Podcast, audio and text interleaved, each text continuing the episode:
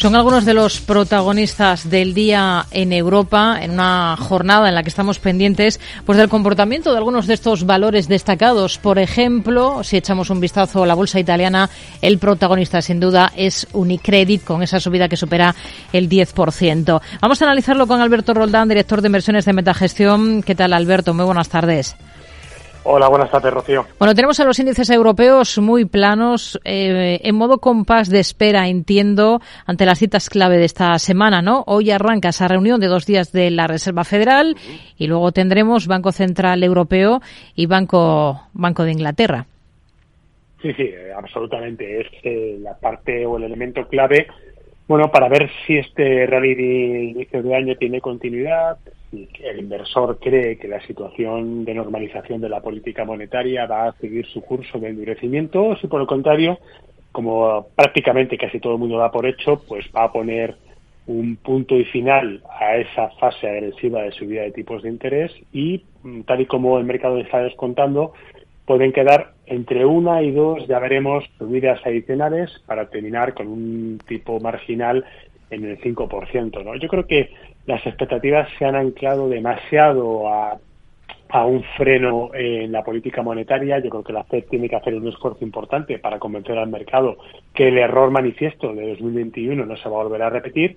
Pero en ese punto intermedio, pues el mercado ha empezado a cabalgar hacia el positivismo, alejándose de ese negativismo con el que se movió gran parte de 2022. Hmm.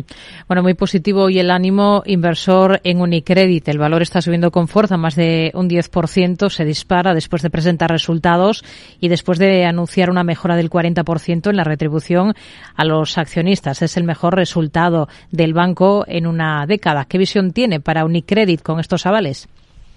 Bueno, el, mismo que tenemos en general para el sector bancario, es decir, no compartimos la euforia, creemos que las subidas están siendo eh, quizá exageradas, pero no hay que ponerse nunca delante de un tren llamado mercado. Ha cogido eh, claramente la tesis de los bancos, creen eh, los inversores ahora mismo es el único sector que realmente tiene un fundamental importante que está impulsando el precio de las acciones. No olvidemos que Unicredit, por ejemplo, en marzo del año pasado se desplomó casi un 40%, en marzo de 2020 se desplomó más de un 50%, es un valor tremendamente volátil, muy ligado a la evolución de la deuda italiana y sin embargo ahora está haciendo justamente el camino inverso. De hecho, los máximos de ahora son los máximos de los últimos cuatro años. ¿no?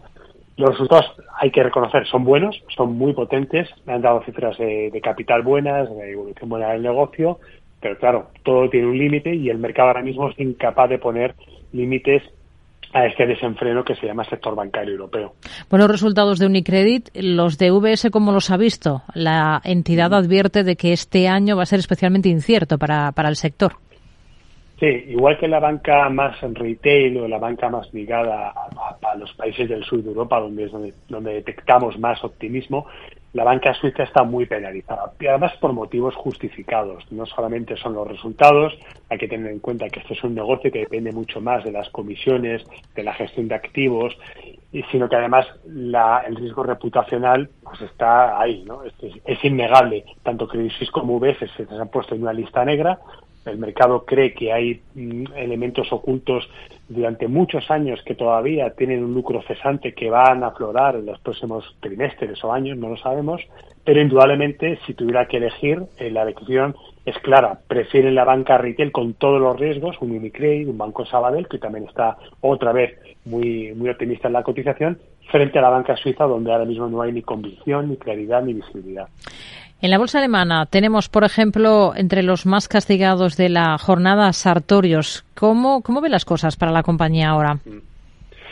Pues es un valor difícil de, entender y de, analizar, ¿no? Porque nosotros, la verdad es que muy ajenos a la compañía y a este perfil de empresas, eh, hemos visto que el mercado pues se ha movido con, con, fases un poco contradictorias. ¿no? Una vez ha sido la deuda, otras veces han sido la evolución intrínseca del negocio, los márgenes, bueno, parece que la situación se empieza a clarificar un poco, el mercado empieza a descontar que los márgenes operativos van a estar estables y que la compañía está en un perfil, en una capacidad de poder empezar a generar caja otra vez. Pero claro, para nosotros que analizamos un poco los fundamentales en más profundidad, vemos que los 650 millones de euros de, de caja libre que espera generar el negocio para nuestro perfil de inversión es insuficiente y no compensa el riesgo de, de, esta, de esta empresa. ¿Y los fundamentales de Saint-Gobain le convencen? Hoy es de las más castigadas en la bolsa francesa. Pues sí y no, porque es cierto que es un valor tremendamente ligado al ciclo, muy dependiente del crecimiento económico. Si todavía el mercado tiene dudas de que vaya a haber una potencial recesión, cosa que, por ejemplo, las cifras de eh, crecimiento de Francia hoy desmienten, pues debería hacerlo bien. Pero yo creo que ese es el mismo negocio donde realmente todavía los costes operativos por la energía pesa mucho la actividad. Nosotros, por ejemplo, sí que nos parece que es mucho más acertado estar invertido en esta temática a través del cemento, donde los fundamentales del negocio son mm, notablemente mejores que los de Sengoven. Sector papelero. Hoy tenemos cuentas de la sueco-finlandesa Stora Enso. Ha ganado un 21% más en el último ejercicio. ¿Tendrían posiciones en alguna del sector papelero en Europa ahora? Mm. Los tuvimos en el pasado, recientemente, eh, porque pensábamos que efectivamente el proceso de reestructuración con la salida del negocio de papel era interesante, ¿no? Pero no están convenciendo al mercado. Las cifras que han dado de beneficio operativo han sido malas, bastante malas y muy por debajo del consenso. Y de hecho el outlook que ha comunicado la compañía nos deja la sensación de que el año puede ir a menos todavía. Entonces es un sector donde creemos que el, el valor está en la masa forestal, pero en la parte puramente papelera tenemos unas dudas más que razonables. Y en este caso, pues creemos que está justificada hmm. la penalización del 3% de hoy. Hay otro valor que tenemos en el punto de mira, es Technip, que es noticia porque se ha adjudicado un contrato en Texas para ExxonMobil, para la petrolera estadounidense. ¿Le convence a la compañía? Es muy buena empresa, es una manera muy inteligente de jugar el la descarbonización general en la, en la economía y de hecho estuvo presente en nuestras carteras comprado a 10 euros, pero claro, eh, ha tenido un tirón muy elevado, está en 18, aunque presenta unas tesis de inversión muy interesantes. Nosotros hemos sido de los que hemos aplicado criterio de prudencia y cotizando ya en unos niveles un poquito exigentes, nos parece que es una compañía interesante a seguir en una eventual caída de precio, pero con el recorrido que ha tenido en el corto plazo, pues nosotros personalmente nos hemos salido de, esta tesis de inversión. Alberto Roldán, director de inversiones de Metagestión, gracias por su análisis con nosotros. Muy buenas tardes. Adiós, hasta la próxima.